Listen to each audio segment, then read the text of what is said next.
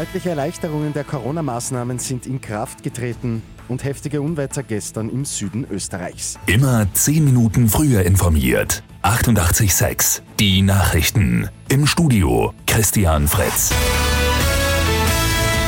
Mit heute ist ein großer Teil der Corona-Maßnahmen wieder gefallen. Allen voran die Sperrstunde. Somit kann die Nachtgastronomie jetzt wieder aufsperren, aber mit einer maximalen Auslastung von 75 Prozent. Masken müssen nicht mehr getragen werden. Das gilt für die gesamte Gastronomie. Der 3G-Nachweis muss aber weiterhin erbracht werden. Gleiches gilt für körpernahe Dienstleister, etwa Friseure.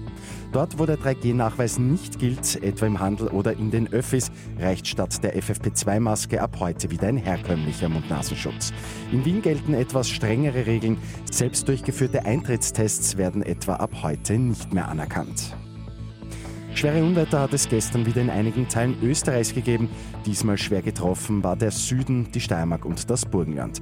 Dutzende Bäume sind umgestürzt. Auf dem Neusiedlersee ist ein Boot in Seenot geraten. Der Wind hat das Boot in das Schilf getrieben. Einsatzkräfte mussten es bergen. Verletzt wurde zum Glück aber niemand. Das höchste Gericht im US-Bundesstaat Pennsylvania hat die Verurteilung des US-Schauspielers Bill Cosby wegen sexueller Nötigung jetzt gekippt. Aufgrund einer Vereinbarung mit einem früher mit dem Fall befassten Staatsanwalt hätte Cosby gar nicht angeklagt werden dürfen. So lautet die Begründung.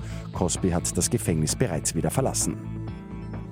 Bei Lotto 6 aus 45 hat am Abend niemand die sechs Richtigen getippt. Am Sonntag geht es bei einem Doppelcheckpot um rund 2,3 Millionen Euro. Und im Burgenland ist ein riesiger Schulwettbewerb zu Ende gegangen. Die gute Nachricht zum Schluss. Über 12.000 Schülerinnen und Schüler haben an Konzepten zu historischen Projekten und auch zu Zukunftsvisionen gearbeitet. Über 200 Ideen sind eingelangt. Die besten werden jetzt umgesetzt. Mit 886 immer 10 Minuten früher informiert. Weitere Infos jetzt auf Radio 886 AT.